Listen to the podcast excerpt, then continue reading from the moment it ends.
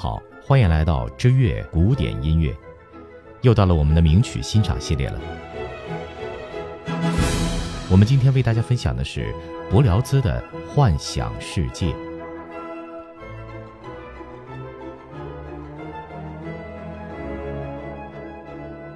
柏辽兹是19世纪法国浪漫乐派大师，他确立的标题音乐不只为李斯特、瓦格纳的作曲树立了一个标杆，自己所著的《配器法与管弦乐队研究》在这一领域也是扛鼎之作，对圣桑、林姆斯基、克萨科夫等作曲家都影响深远。1803年。柏辽兹生于法国科特圣安德雷乡村的医生家庭，这是一个非常偏僻的地方，连一架钢琴都没有。再加上双亲，尤其是母亲认为音乐家是个不入流的职业，所以柏辽兹小时候几乎与音乐是绝缘的。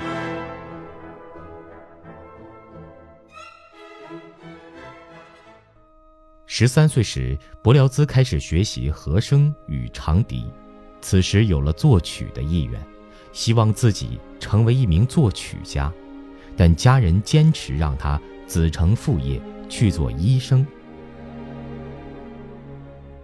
十七岁时，他被送进巴黎医科大学，这是个巨大的错误。柏辽兹不但对医学毫无兴趣，总是懈怠学业，他还私下到巴黎音乐院旁听。甚至还向别人借钱，将自作的庄严弥撒搬上舞台。至此，他对音乐的热情一发不可收拾。只可惜，固执的双亲始终不同意他专职从事音乐创作。直到1828年，布辽兹25岁时获得罗马大奖第二名，他才放弃医学，专攻音乐。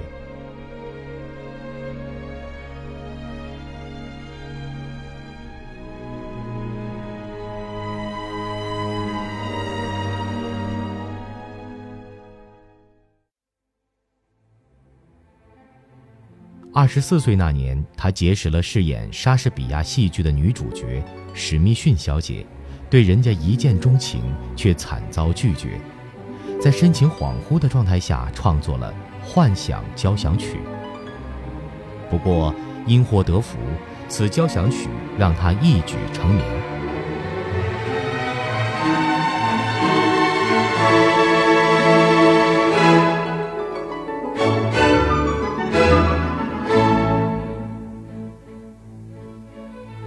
后来，柏辽兹虽然如愿以偿与史密逊结婚，但是这桩婚姻一开始便有裂痕，要维持下去也是困难重重。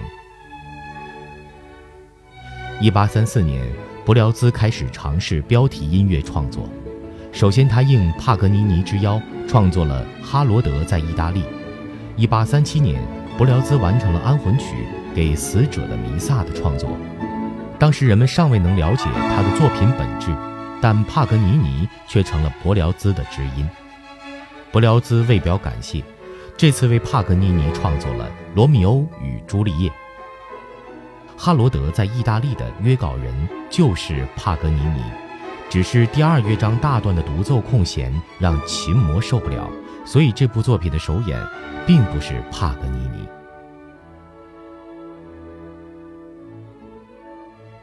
随后，柏辽兹赴德国各地举行演奏会，结识了门德尔松、舒曼、瓦格纳等人。1844年，柏辽兹回国，开始写《配器法与管弦乐队研究》，这是如今只要你学音乐就不会不知道的一本书，是音乐学研究者必读之物。完成《配器法与管弦乐队研究》之后，柏辽兹再次进行巡演。并创作了《浮士德的天谴》。1856年，柏辽兹成为法国学士院会员。柏辽兹晚年孤独多病，1869年病逝于巴黎。关于柏辽兹的感情生活，我们在作曲家的爱情系列里详细讲述过，感兴趣的读者听众可以在相关系列里找找看。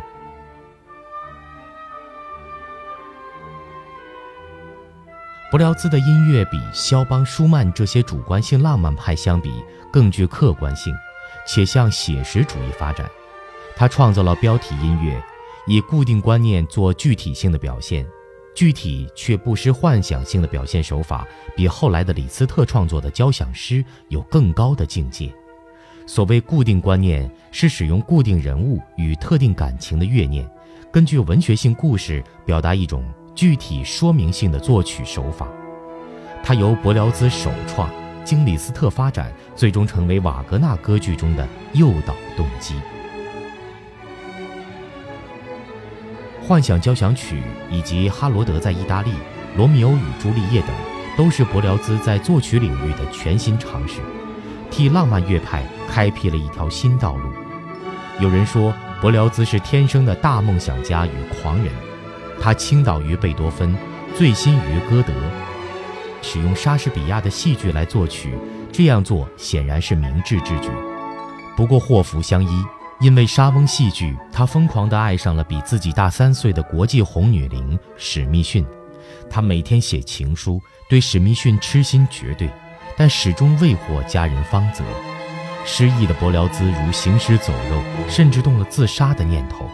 幸而他在最后悬崖勒马，把满腔的愤怒化作对音乐的狂热，完成了《幻想交响曲》。作曲家们的创作动机千奇百怪，如柏辽兹这般诡异的作曲念头，恐怕还是前无古人头一遭吧。外人看来，这是因祸得福。柏辽兹凭借此曲一跃而成为著名作曲家，可在作曲家自己心中，这又是多么大的讽刺呢？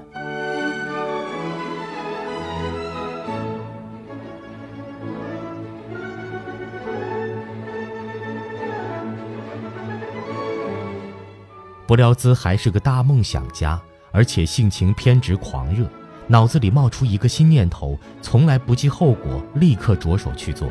所以，上帝虽然赐给他一个天才的头脑，却被这过度的热情与偏执所羁绊，使他的理性与意志力荡然无存，行为变得怪诞唐突。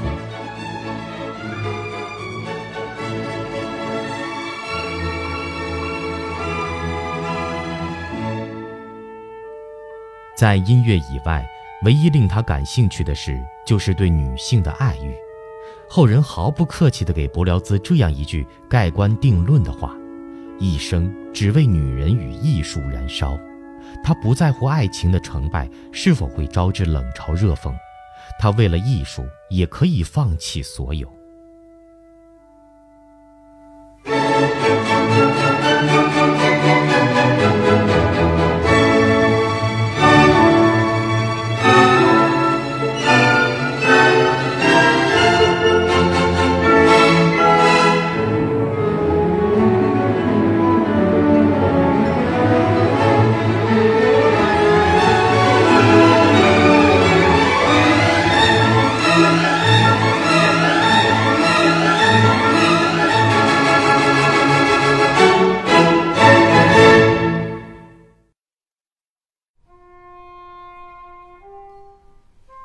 幻想交响曲在音乐史上具有很重要的时代意义，它确立了标题音乐使用固定观念的手法做全体性统一。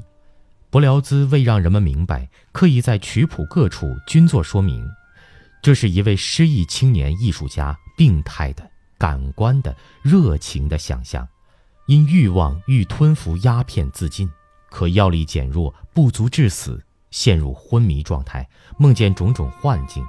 这些感官与幻影留在自己病态的脑中，成了音乐的构思。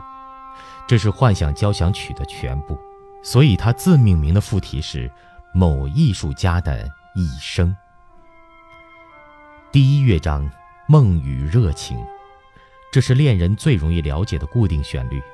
在序奏部终了时，出现了热情激烈、快速主题部八小节，旋律由长笛与小提琴奏出。旋律顺应各种场面而变形，以后常会使用到，用来描述青年音乐家不安的心境，其中有热情、纷乱、回忆、憧憬、喜悦、失望，有如火如荼的爱，也有炙烤的嫉妒，随后是一种宗教形式的安慰。第二乐章舞会，目光在华尔兹摇曳的舞步中变得变幻，算是抒情的恋歌。热闹的舞会里，与恋人尽欢颜。第三乐章野景，夏天田野的黄昏，两个牧童在吹奏横笛，凉爽的风轻拂起柳枝，心中充满了平和愉快。忽然，恋人出现，心中的平静被打破，预感着痛苦将来临。田野上只剩下一个牧童在演奏了。夕阳下，远处传来隆隆雷声，预示着孤独寂寞的暴雨已然不远。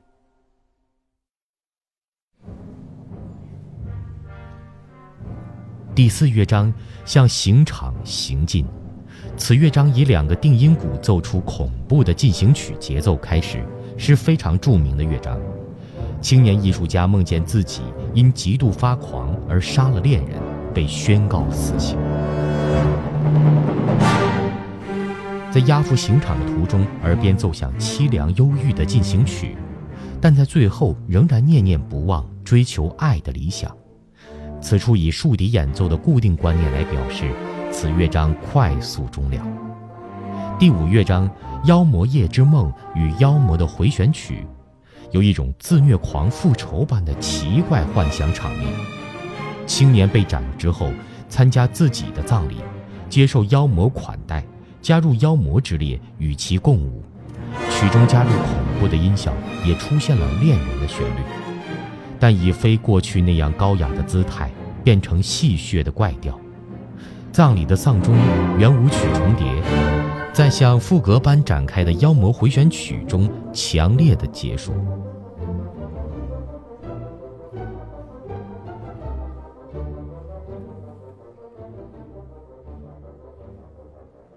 爱情会催生出多大的能量？不料自用自己的一生，或者说是自己的艺术人生，给我们做了很好的诠释。你可以不喜欢。但你应尊重那些为了心中那份执念，始终不顾一切的人。